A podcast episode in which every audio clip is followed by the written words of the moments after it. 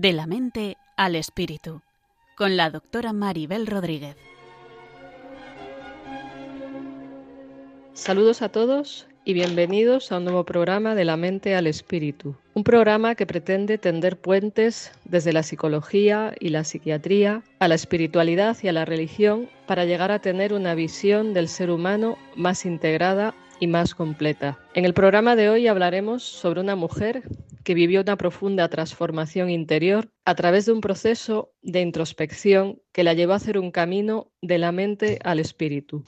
Ella atravesó profundos abismos de sufrimiento, de desconcierto, de desorientación y de dependencia emocional en una época oscura, la del nazismo en Alemania, y fue hallando en sí misma la salida a través de ese camino interior de autodescubrimiento y aceptación, llegando a encontrar la plenitud espiritual y la libertad dentro de sí, puesto que descubrió la grandeza de Dios en lo más profundo de su alma. Conocemos de su proceso interior por sus diarios, que muestran detalladamente cómo fue transitando desde los parajes de la mente a los del espíritu. Esta mujer fue Eti Gilesum, y sobre ella nos hablará Mar Álvarez Segura, que es psiquiatra infanto-juvenil en el Hospital San Joan de Deu de Barcelona, además profesora de la Universidad Abat y consagrada como misionera idente. También es coautora de un libro sobre Eti Gilesum titulado Eti Gilesum, una mujer confinada en Dios. Pues ahora mismo seguimos hablando con ella.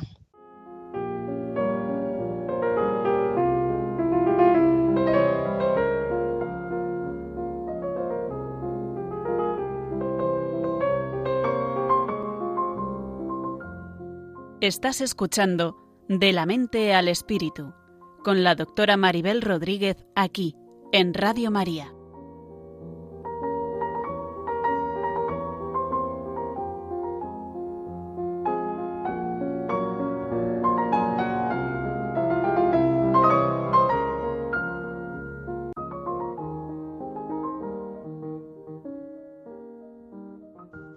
Pues aquí seguimos en De la mente al espíritu y como decía al inicio del programa, nos va a hablar Mar Álvarez Segura, que es psiquiatra y misionera idente y además coautora del libro Eti Gilesum, una mujer confinada en Dios. Pues muchas gracias, Mar, por estar aquí con nosotros para hablarnos de Eti. Bienvenida al programa. Muchas gracias, Maribel, por vuestra invitación. Es un placer estar aquí en el programa, de verdad.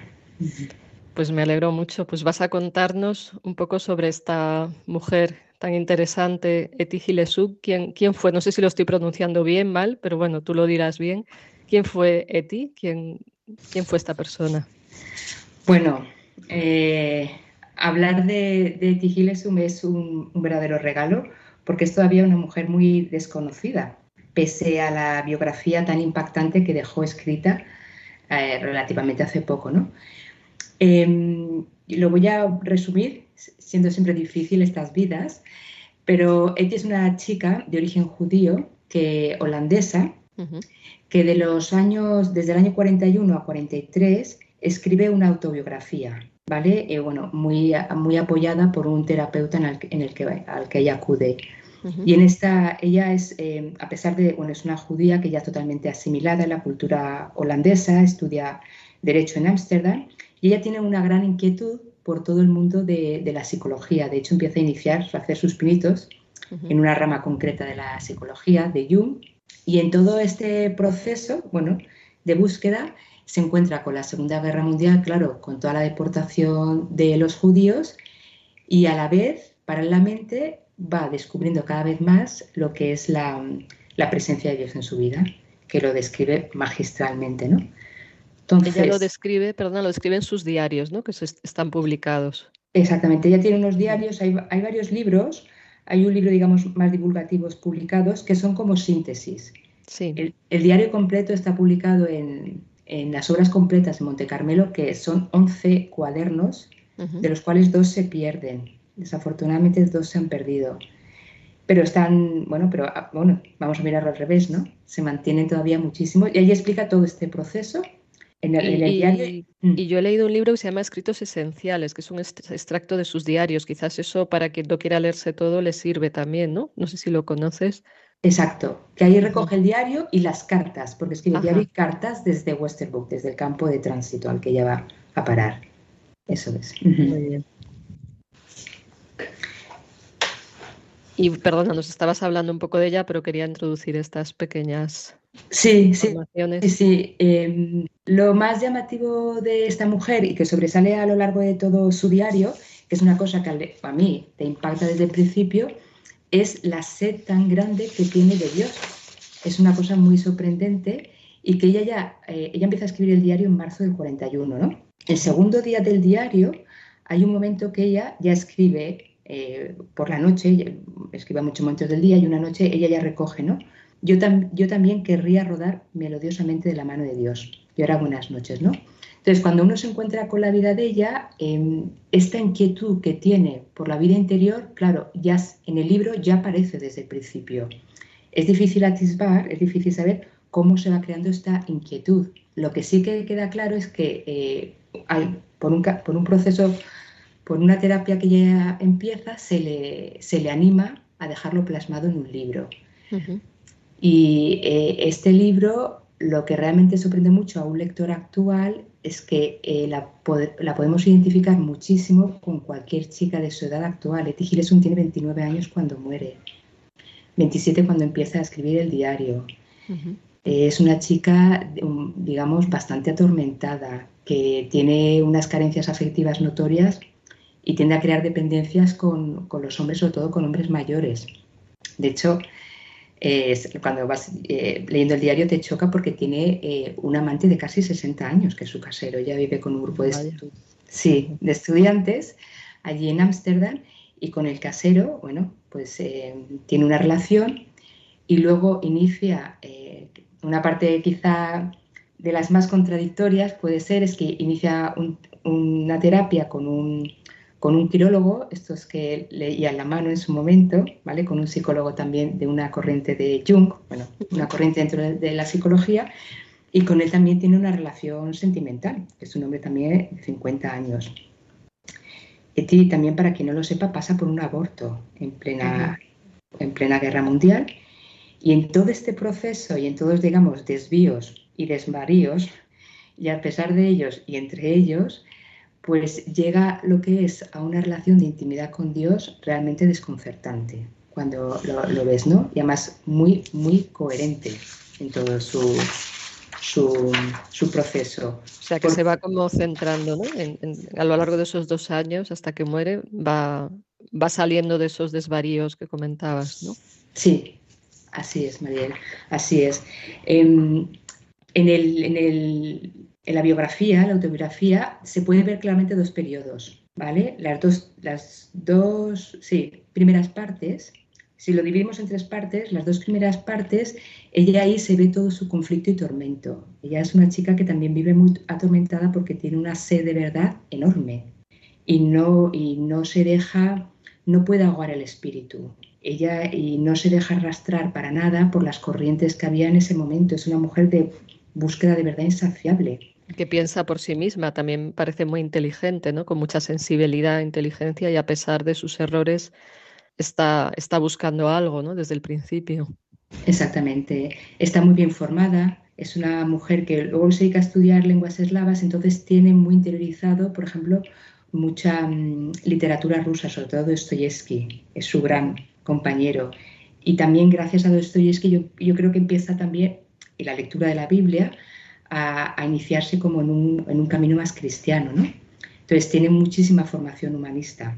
Lee también mucho a, a Rilke, un poeta, y está siempre en este proceso, como tú dices, de búsqueda, búsqueda incesante sin parar y contrastándolo con su experiencia interior. Siempre está en búsqueda. Entonces, también de ahí, también por esta búsqueda tan incesante, digamos, tiene esta relación tan particular con este terapeuta, con Julius. ¿A qué te refieres con la relación particular y cómo se relaciona con la búsqueda? Bueno, em, uno cuando lees el diario de Eti tienes que tomar mucha distancia para entender la relación con este hombre, Julius, que es su terapeuta. Y con la pregunta que haces, porque ella a lo largo de su diario eh, mantiene una visión muy idealizada de él. Quizá por su corta edad, tiene solo 27 años, 29 cuando fallece, le falta perspectiva y experiencia para ver un poco el alma tan turbia de este hombre. Ya, sí. Si me que le idealiza, ¿no?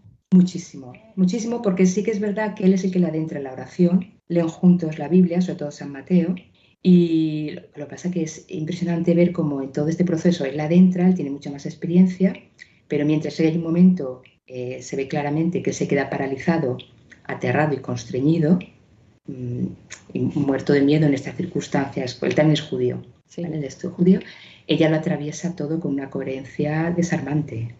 Incluso hay un momento que a él le, lo pone contra la espada y la pared y, le dice, si creemos en esto, vamos a creer hasta el final. ¿Tú estás dispuesto?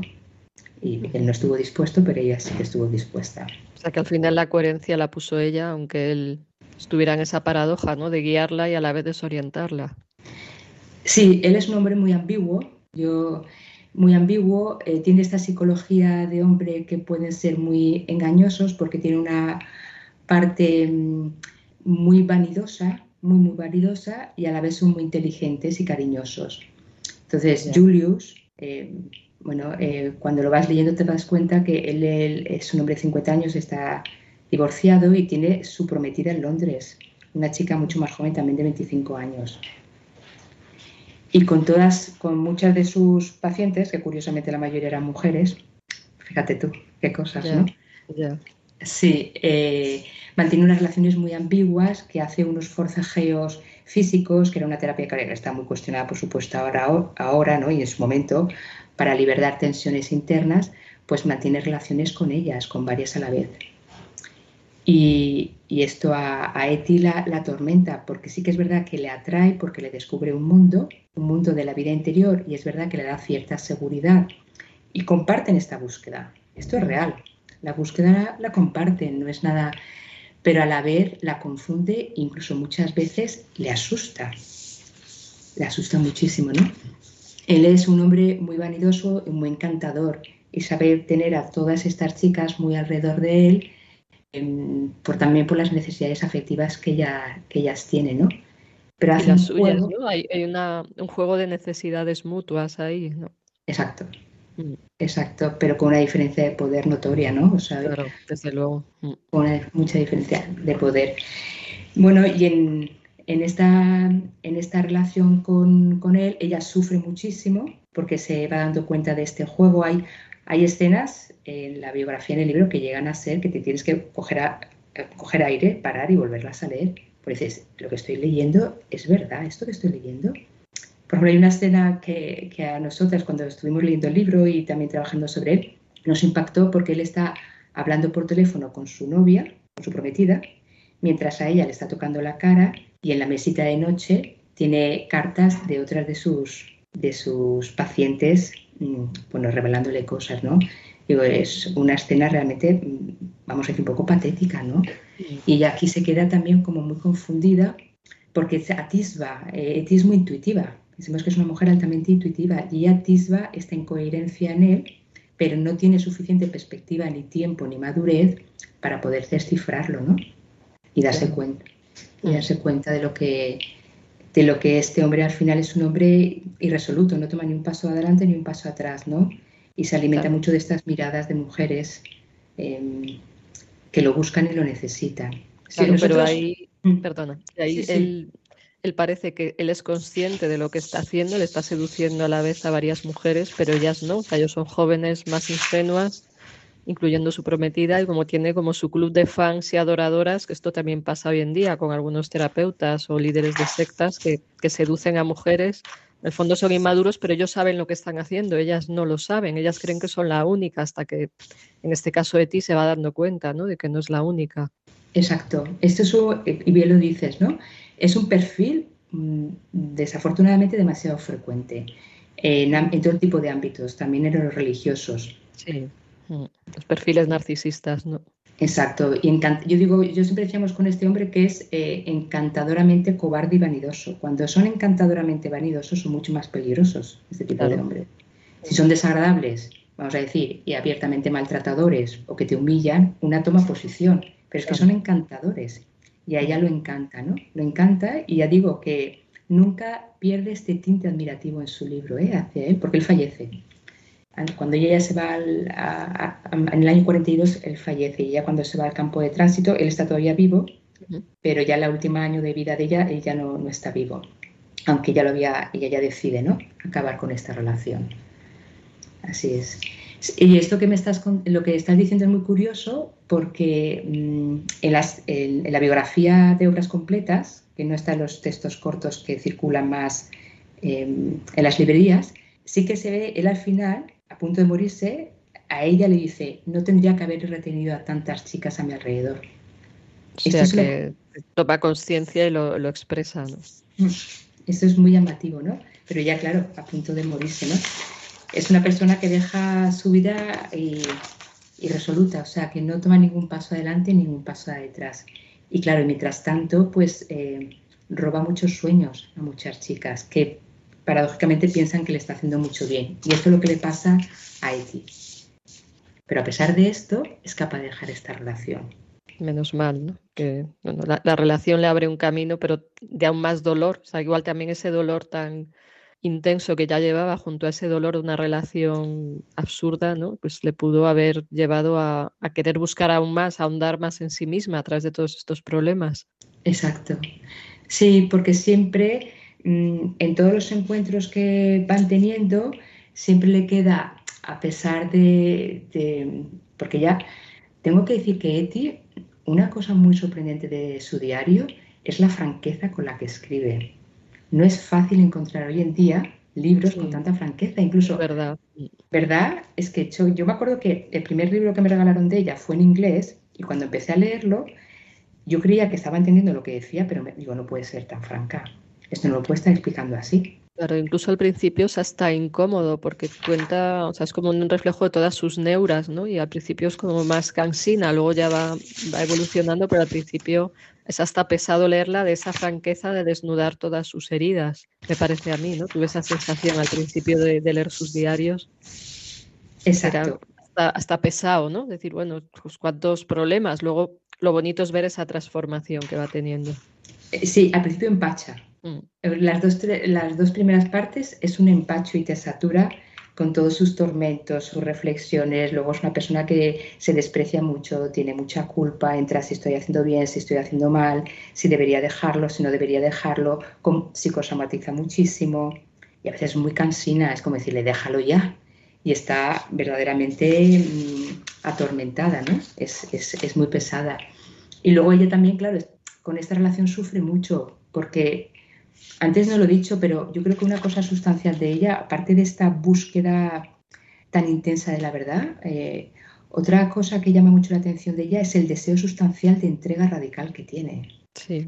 Entonces sufre mucho en esta relación porque ella busca una relación, vamos a decir, una entrega completa, una fidelidad, y él, eh, claro, no le proporciona nada de esto y la confunde muchísimo. Incluso hay una frase estrella en este personaje de él que le viene a decir algo así como, en el foro interno soy monógamo, pero en lo erótico soy polígamo. Se lo suelta tal cual, ¿eh? imagínate, ¿no?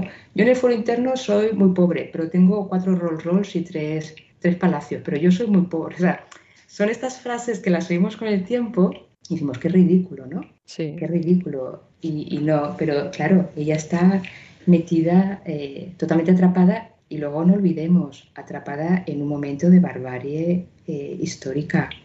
Claro, eso es. O sea, es un momento de mucho caos y, ella busca seguramente protección y un padre en, ese, en esa vinculación y en esa necesidad de entrega está como queriendo encontrar salida, ¿no? buscando afuera lo que en realidad puede encontrar adentro, como va ocurriendo después. Exacto.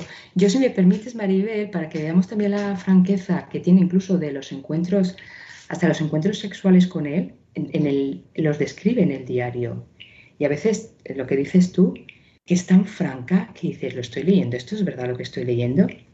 Y hay un momento que ya en su mismo diario, después de varios encuentros, no sé si es con el casero o con este terapeuta, esta es la reflexión que saca. Fíjate, ¿no? Cómo se va dando cuenta de que estas, eh, estas relaciones, de alguna forma, no consiguen expresar la belleza que ya tiene en el corazón, ¿no?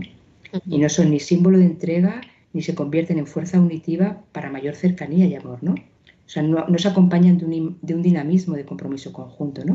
y ella hace esta reflexión, dice, ¿y qué saco yo de esto? de nuevo tristeza. Y la idea de que los brazos no soy capaz de, de expresar lo que siento por alguien. Y un sentimiento de que alguien se me escapa de los brazos justamente por estar en mis brazos. Es como diciendo, busco una intimidad espiritual, ¿vale? Busco una profundidad, un encuentro y sin embargo, cada vez que tengo una relación, después de la, no sé, del, primer momento, lo que eh, le aumentaba más el sentido de soledad y aislamiento, ¿no? Sí, que es paradójico que ella busca esa unión a través de esa relación sexual, pero como no hay una entrega de verdad, la están utilizando, luego se siente vacía. O sea, al final consigue el efecto contrario al de la conexión, la pobre, ¿no? Pero lo, describe muy bien ahí. Lo describe muy bien, incluso eh, eh, tal cual lo has dicho, ¿no? Dice muchas veces como nos quedamos desnudos en la oscuridad y saboreo solas mis lágrimas. Es difícil encontrar esta honestidad hoy en día en este ámbito. Ya. En, el, en el ámbito sexual la gente lo tiene muy idealizado, se cuenta siempre las batallas y cuando una mujer de una forma tan descarnada y a la vez tan bella, porque es muy elegante la forma de contar, ¿no? Es, es, a mí cuando lo leí digo, qué mujer tan, tan elegante, porque describe cosas atroces y desgarrantes, pero siempre introduce un elemento de belleza. Pues sí. Y la belleza cada vez va entrando más también. Exacto, y, la belleza cada vez va entrando más. Eh, el momento más culminante es ya cuando está en el campo de Westerbrook, al final, ¿no? Ahí es cuando ya es capaz de describir todo con mucho, de una forma mucho más expresiva y ligera. Claro, es paradójico también que, la máxima liberación que ella expresa sea poco antes de la muerte en un campo de concentración, ¿no? O sea, es una cosa que llama la atención, esa luz que al final emerge en ella, que en mitad del infierno le hace sostenerse, también como ocurre con Edith Stein, que vive esa experiencia de ser sostenida. Exacto. Por cierto que coincide con Edith Stein, creo que es importante, coincide solo un día en el campo de tránsito. Ella, ella no, claro, no se conoce ni mucho menos, pero sí que nombra, ¿no? Que, que un día estando en el campo, coincide con varios religiosos que llegan de clausura y hace referencia a dos, a dos hermanas y una de ellas es Edith Stein, que es deportada al día siguiente a... Fíjate lo que es la, a veces qué coincidencia de mujeres, ¿no?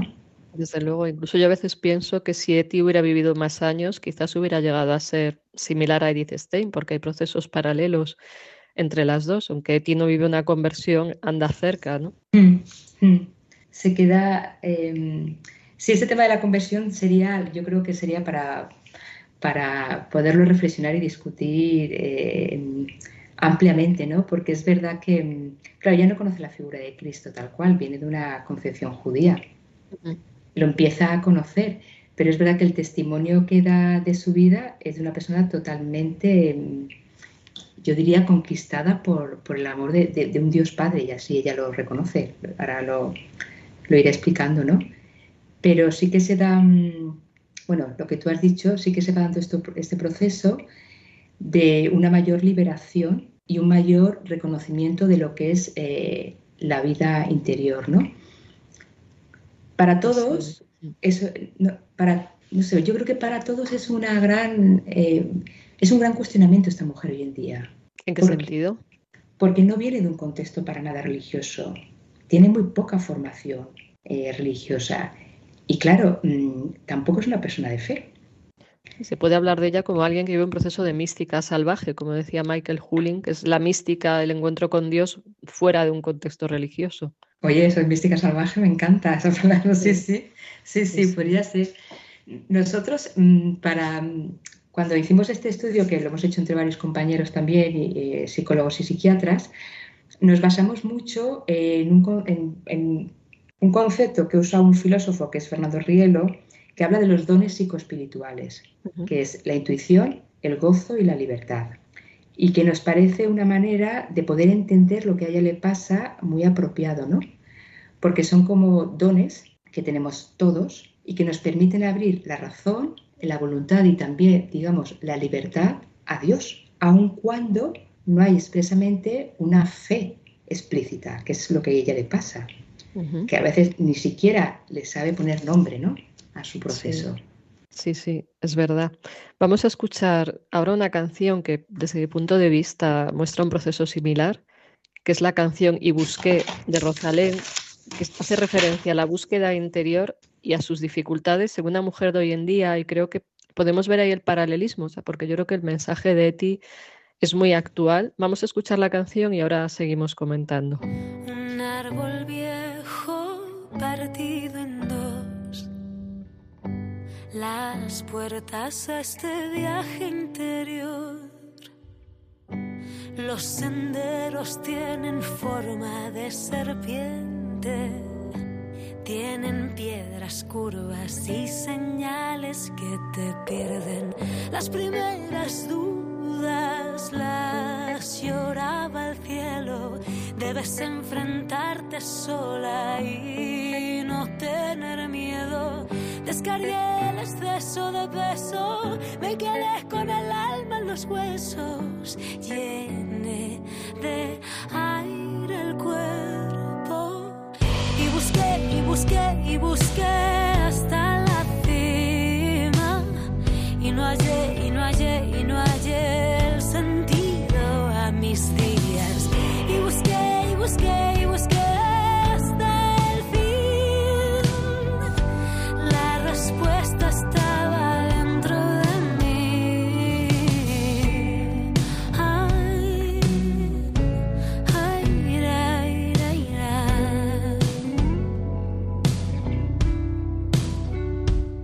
Estás escuchando De la mente al espíritu con la doctora Maribel Rodríguez aquí en Radio María.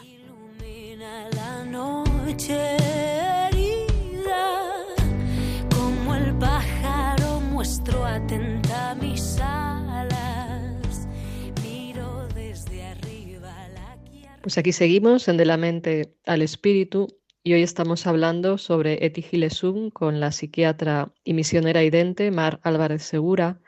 Acabamos de escuchar esta canción sobre Rosalén que, habla de esta búsqueda interior y que parte de la imagen de un árbol viejo partido en dos, que ya ve como las puertas del viaje interior. Yo creo que habla de la vulnerabilidad de la herida que nos puede llevar a buscar. Y no sé, Mar, si tú quieres comentar algo sobre esta canción y si ves algún paralelismo con el proceso de Eti entre, entre Rosalén y Eti, quiero decir. La verdad que qué canción más sugerente que habéis elegido. No podría estar mejor elegida, ¿eh? Mm, toda ella se podría coger porque parece que esté eh, eh, descrita para ella, la verdad. Pero me, sí, sí, me quedo con la última parte eh, cuando dice luna plena y llena de agua fría, ilumina la noche herida. Qué bueno. Miro desde arriba, la que arriesga es la que gana, ¿no? Bueno, porque yo creo que mm, es el, vivo reflejo de lo que vive Eti, ¿no? No, la herida no la deja encerrada en sí y atormentada, sino que vamos a decir que es la excusa, la palanca que le permite una apertura realmente a la trascendencia a Dios, ¿no? Y no solo eso, el camino de Eti no se queda solo en una experiencia espiritual, sino que hay un cambio en el rumbo de vida. Esto es muy importante, yo creo también. Ella cambia la forma de pensar, la forma de sentir y la forma de actuar. Porque si no se podría haber quedado esto simplemente en una intelequia, ¿no? Y ahí se resume lo que dice al final, ¿no? La que arriesga es la que gana. Y al final lo arriesga todo.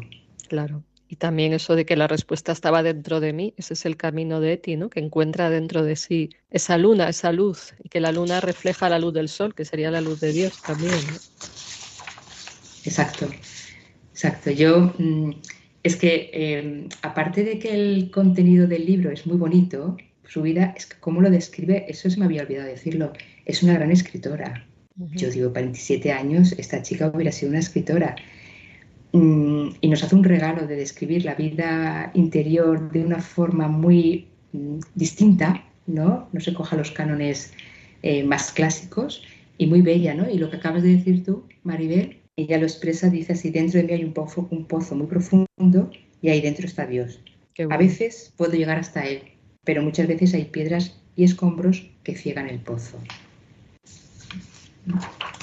Bien, mucha qué sensibilidad, ¿no? Y, y, cómo ha hecho ella para pasar de todas estas neuras y, caos mentales que tenía. ¿Tú, ¿Tú, qué crees que la lleva a encontrar a Dios dentro de ella? ¿Cómo es el proceso? Entendemos que ahí hay una introspección y, una, y un conocimiento de sí, que obviamente es importante en cualquier camino espiritual, pero tú cómo nos explicarías qué es ese proceso de pasar del caos a, a, la luz? O sea, ¿cómo, cómo, cómo ocurre esto? Bueno, es quizás lo más apasionante de toda su historia. No, es, realmente conmovedor, ¿no? Eh, su, proceso y, toca muy hondo ¿eh? cuando lo lees. Mm, vamos a ver, Eti, eh, yo creo que el camino que hace, lo antes lo he apuntado un poco, es a través de esta intuición, gozo y esta libertad. Ella es una persona, literalmente dice, mi mente corre detrás de mi intuición. O sea, ella se da cuenta que hay cosas que todavía no puede llegar a comprender del todo, pero atisba, las va descifrando y levantando claridad. Es una persona al final de una enorme claridad y lucidez, no solo con su propia vida interior, sino también está con los demás. Entiende muy bien, por ejemplo, todo el proceso de captación dentro de estos regímenes autoritarios de personas mediocres que se les da poder, que entonces despliegan una crueldad, le da mucha compasión todo esto. Pero bueno, volviendo a su proceso, ¿no? ¿Qué es lo que nos lleva? Y esta es la clave. Hay un, hay un momento en que Eti, eh, ella es una persona al principio muy posesiva. Viene de una, esto, muy posesiva y tiene la necesidad de personas al lado pues que le den mucha seguridad, que le reconforten. Entonces, eh, eh, estas relaciones que haya levantando seguridad, pero también crea mucha dependencia, las va resituando gracias a la experiencia con Dios. O sea, Dios va ocupando este lugar central y los otros los va resituando en el lugar que, conviene en su corazón. Entonces, los va relativizando frente a ese amor absoluto que va encontrando, ¿no? Así, tal cual, eso es lo que hace. Entonces, en, todo este proceso que va habiendo una renuncia, ¿vale? Ella va mm, descubriendo un gozo, una alegría interna. O sea, cuando más renuncia hay, al principio dice, al final uno no, no nos damos cuenta, pero podemos renunciar a todo, ¿no? Cuanto más renuncia hay, ella percibe más gozo interior, una alegría más festiva, incluso aligera su vida y su forma de expresión, que le permite seguir con esta renuncia. ella renuncia primero y luego encuentra a Dios o va encontrando a Dios y entonces renuncia o se va dando todo a la vez. ¿Cómo, es eso? Todo a la vez. Todo a la vez em, es un proceso, o sea, se van imbrincando estos dones de una forma paralela y a la vez, y esto de ahí la lucidez que tiene y que no se le puede achacar para nada que sea una persona que huye, ¿no? Muchas veces ella en su diario describe, ¿no? Que hay personas que le dicen no estarás huyendo con la oración, no te estás enfrentando. Una cosa crucial es que eh, descifra los acontecimientes de la vida en ese momento para ella saber qué postura tiene que tomar ante ellos. Esta relación con este hombre, que cada vez la va resituando, como tú dices, la va relativizando y pierde fuerza en su interior, hasta que hay un momento dado que ya ve claro, lo tengo que dejar. Eti se va voluntaria al campo de tránsito de Westerbrook. Este campo era el que iban antes de irse los holandeses, ¿vale? Bueno, de más países de alrededor, ya el de Auschwitz, que era de exterminio. Ella, se ella muere en Auschwitz, ¿no? Ella acaba, la acaban matando en Auschwitz. Exacto, exacto. Y en, en, en, julio del 42, ella es cuando decide dejar a este hombre, pero es que paralelamente en julio del 42 es cuando ya se hace oficial que los judíos holandeses también van a acabar en campos de concentración. Entonces, ella aquí, ella lo, ella lo reconoce y dice, quieren nuestro completo exterminio. Y hemos de aceptar la vida y seguir adelante. Y si tenemos que irnos al infierno, hagámoslo de la manera más elegante posible. Ella lo dice así textual. Increíble, ¿no? Increíble, increíble. Entonces es cuando ya ve que tiene que, que la vida se acaba, que le quedan meses o un año de vida, bueno, ya lo ve claramente, ¿no? O sea, se trata de nuestra destrucción, dice, y de nuestro exterminio. Y lo escribe tal cual, no es una persona huidiza ni que maquilla la realidad. Este acontecimiento... Posiciona de frente, sí, perdona. Sí, sí, tal cual, Maribel, de frente. Este acontecimiento es el que a ella le hace también como de palanca para decir, yo no puedo seguir al lado de este hombre esperando que él cambie, que quiera compartir conmigo. Este hombre no va a compartir conmigo un destino, él no va a venir voluntario al campo, pero yo me tengo que ir al campo porque hay otras personas como yo sufriendo y no se permite estar lejos. Por eso te digo que tiene este proceso también de saber leer los acontecimientos de la vida, ¿no? Sí, y entonces se va al campo también a apoyar a las personas para no alejarse de ellas. Eh, hay una, sí, hay una, eh, de hecho, mm, hay, una reflexión muy bonita que hace, no sé, te produce también ternura cuando la lees, ¿no? Porque ella se va en el 42, en septiembre o julio es cuando ya deja la relación y se va, y pasa un, un año en Westerbrook, con idas y venidas, porque era del Consejo Judío, que es un organismo que eh, eran, vamos a decir, los judíos que estaban encargados de la organización del campo y todo esto y tenían como un poquito más privilegios, podían salir y entrar. Que ella acaba saliéndose también de este consejo judío voluntariamente, porque ve que de alguna forma está colaborando con el régimen nazi, ¿no? Pero bueno, cuando ella entra al campo dice, me paso el día, el día entero hablando de Dios, ya va siendo hora también que viva en consonancia. Claro, buscando más coherencia cada vez. Exacto. Y aquí es cuando para mí es el cambio crucial, ¿no? Nosotros cuando analizamos dijimos, ese es el, campo que el punto que nos parece crucial. Una vez entra en el campo, sus reflexiones cambian, cambian radicalmente, ¿no? Ya no está todo el día para nada metiéndose en su recoveco y analizando, sino que em, pasa eh, totalmente a ocuparse de los demás en el campo de Westerbrook. Mm, y lo que, nos, lo que ocurre en el campo de Westerbrook también es que, claro, ella mm, vamos a decir que la situación allí es desesperante. Claro. ¿Vale? En este campo es donde llegan los trenes a las 4 de la madrugada y de la noche a la mañana a, dedo van llamando a personas que las deportan a Auschwitz. ¿Y cuánto tiempo dura ella en este campo?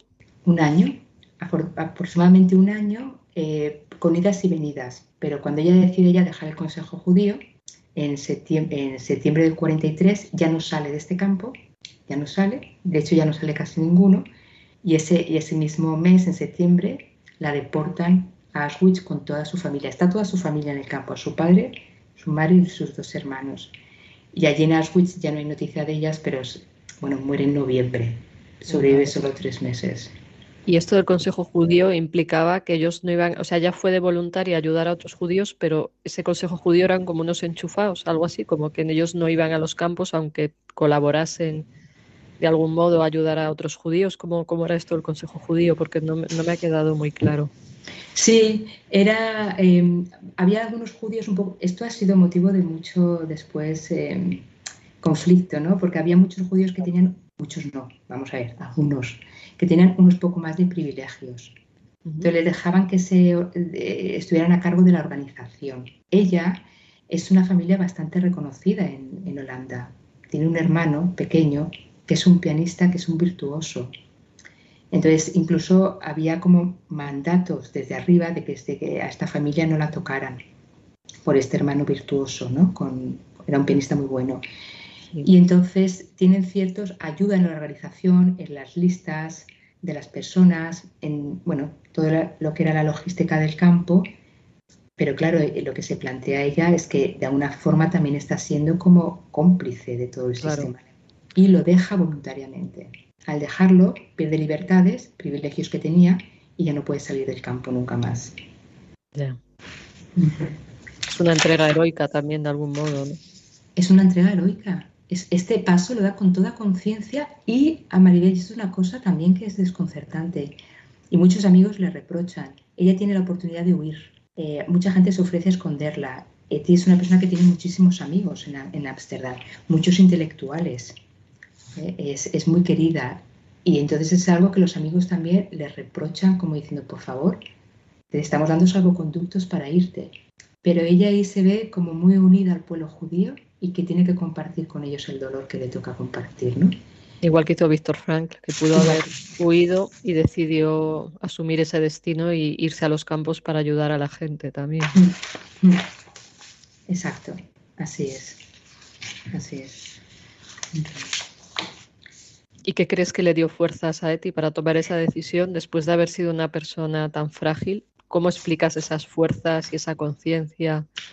¿Cómo ocurre eso? Como, sabemos que ella tiene un proceso de ir descubriendo pues, la grandeza de Dios dentro de su alma, pero ahí, ¿cómo podemos explicar que ella, de dónde sale esa fuerza? Tú, tú que la conoces bien, ¿qué, piensas? Em, bueno, ella en esto lo, explica muy bien. Eh, lo explica muy bien cómo todo este proceso de acercarse a Dios, que además ella cada vez le pone un rostro más cristiano a Dios. Hay que decir que cuando ella se va al campo de Auschwitz, se lleva una gramática rusa y la Biblia. Y lee cada día San Mateo. ¿Eh? Entonces, ella mm, se sorprende mucho de su propio proceso porque a pesar de toda la barbarie que le toca ser testimonio, va descubriendo como una fortaleza y una paz en su corazón inaudita y además que la atrapa Es una, es una persona que se consagra a Dios, o sea, sin ritos ni ceremonias, pero interiormente se consagra. Más le dice, donde tú me lleves, yo iré. Y allí donde esté me dejaré, me dejaré creer por ti. Esto lo dice eh, continuamente en su diario, ¿no? Entonces, y, el signo patente de esta relación con él es que hasta el último día que se va a Auschwitz no deja de extraer belleza. Un símbolo muy bonito de todo este proceso son las flores, ¿no? Tiene una especial sensibilidad con las flores que describe y cuida mucho. Como... Entonces, esta relación a ella tiene claro mm, que tiene que dar su cuerpo, lo dice literal, ¿eh? como compartido al resto. Fíjate también qué alusión eucarística tan fuerte, ¿no? Que es el destino que le toca y entonces, y en este proceso se va aligerando de todas estas cargas. Entonces, queda, queda una alegría intacta hasta el último día que se va al campo de Auschwitz. Y así lo describen sus amigos. y además me, sorprende que a pesar de todo ese proceso, que estando ya ahí, creo que es cuando dice que, a pesar de todo Dios es amor. O sea, que, que llegar a esa afirmación en mitad de semejante infierno requiere una, como una visión espiritual o como no sé cómo decirlo, ¿no? Una sensibilidad, una intuición muy profunda. Exacto. Sí, esto lo suscribe tres meses antes de irse a Auschwitz y describiendo las escenas que le toca presenciar que son terroríficas. Cuando las mamás las despiertan a las 4 de la mañana con los niños, los meten en, los, en, estos vagones de mercancías que no había totalmente cerrados para Auschwitz y ella tiene que acompañar y, es presencia como miles de holandeses son deportados, ¿no? A Auschwitz. Y, y, amigos suyos, claro, son gente que hace mucha, tiene mucha relación con ellos. O sea, junto a esto, ella dice, hay lugar para todo, ¿no? Hay lugar para el, ser testigo del horror más innombrable junto a la, a la, mayor belleza, ¿no? Y no es ajena para nada, ¿eh? Sabe la tristeza que deja esto en el fondo del corazón y describe, dice, hay experiencias que te dejan tristeza para el resto de tu vida, ¿no? y a la vez no culpa a Dios, eso también es llamativo, ¿no? que, no lo culpa, no se, enfada con Dios, como le han, les ha pasado a otras personas ante esas situaciones tan horrorosas. Sí, eso sí, no lo culpa, todo lo contrario, reconoce claramente que esto es un, esto es un producto que nosotros lo hemos creado, ¿no? Y el problema es que a él no le hemos dejado entrar, ¿no? En el corazón de las personas. No, no, no le hemos dejado actuar. Sí, perdona. Sí, sí, sí. No, no, no, sí, Maribel que me llama también la atención cuando ella percibe a Dios como algo frágil dentro de ella a quien tiene que ayudar. No sé exactamente cómo lo dice, no sé si recuerdas tú esa cita, pero como que ella siente que, que Dios es algo sensible, frágil y que ella es corresponsable de lo que ocurre en el mundo porque ella tiene que ayudar a Dios. Eso también es muy conmovedor. Es muy conmovedor y es muy de ella, ¿verdad? Esta manera a veces de dar la vuelta a la relación con Dios. Yo creo que se lo puede permitir decir algo así una persona que está en, en intimidad con Dios de esta manera como ella está, capta de alguna manera el dolor de Dios, ¿no? Dice, es que Dios nos necesita, ¿no? Somos nosotros los que le tenemos que ayudar. Es, es, es que es como has dicho tú, es una mística salvaje, no, no encuentro otra palabra para describirlo mejor. Y tenemos ya que ir concluyendo, nos quedan muy pocos minutos. No sé si quieres decir algo ya para, para cerrar, para concluir, alguna cuestión importante que haya quedado en el tintero. Yo para concluir, mm, siempre eh, me gusta mm, describir eh, su último viaje, el viaje a Auschwitz. Em, a ella la llaman, bueno, en principio su familia no se iba a deportar, pero los deportan de un día para otro a todos, ¿vale? Mueren, mueren todos en Auschwitz. Y en el vagón destino a Auschwitz, eh, os quiero contar una cosa que para mí es conmovedora, ¿no? Saca todavía una, una tarjeta, como no, y tenía un boli o un lápiz, lo encontraría, y escribe una tarjeta a una amiga suya, ¿no? que se llama Christine, y acaba con esta frase, porque ella se lleva la gramática rusa y la Biblia, y le dice en esta tarjeta, ¿sabes qué? Escribían tarjetas, las tiraban por las fisuras que quedaban del vagón, y los campesinos de la zona encontraron muchas de estas tarjetas y las enviaron a su a su a, la persona que iba dirigida. Sí. Bueno, pues ella simplemente escribe esto, ¿no? que para mí lo, lo, sintetiza todo. Cristín, abro la Biblia al azar y encuentro esto. El Señor es mi cámara alta. Con esto acaba. Esta es la, el último escrito de, de Tigilesu, que no deja de ser sorprendente, ¿no? Como se va la cámara de gas, pero ella todavía lo ve con esta dimensión de estar acompañada por, Dios hasta en estos momentos tan crudos. Claro que sí, estar centrada en Él, ¿no? estar ahí en una conexión que da la impresión de ser cada vez más permanente en ella y que eso le da tanta fuerza para seguir. Así es, así es. Yo de verdad que recomiendo mucho su lectura. Sí, sí, desde luego que es una mujer, si no queréis leer todos los diarios, yo recomiendo ese libro de escritos esenciales y creo que también el libro que habéis escrito, eh, Etigil es una mujer confinada en Dios, puede ser una buena aproximación a todo ello que sirva de, acercamiento, ¿no? sea por donde sea, desde luego es que es un ejemplo del camino interior que todos debemos recorrer. O sea, que a veces yo creo que, nos olvidamos de que el camino de la fe también es un camino de autoconocimiento, de, conectarnos con lo esencial que también está dentro de nosotros y, hacernos responsables también todos de que este mundo sea mejor, no estar siempre esperando pasivamente que algo vaya a suceder o no, o no asumir nuestra parte de colaboración el plan de Dios. Creo que eso es una de las enseñanzas que ya nos deja tan claras ahí. Y, bueno, ya vamos acabando. Nuevamente, Mar Álvarez, muchísimas gracias por acompañarnos. Esperemos que puedas volver a otros programas. Os repito quién es Mar Álvarez Segura, es psiquiatra infanto-juvenil en el Hospital San Joan de Deu de Barcelona además profesora de la Universidad Abat Oliva CEU y consagrada misionera idente. Pues nada, nuevamente gracias y, hasta otra vez. Muchas gracias a ti, eh, Maribel, y a todos los del programa y a todos los oyentes. Muy bien, pues me despido dejándos nuevamente la, la dirección de correo del programa, que es de la mente al espíritu arroba radiomaria.es y desde ahí nos podéis mandar sugerencias, nos podéis mandar reflexiones, ideas de programas y en la medida de lo posible o preguntas y en la medida de posible lo tendremos en cuenta. Y os aviso ya de que el próximo programa es para el 15 de abril. Pues hasta otra ocasión, saludos afectuosos a todos y, por ahí nos vamos.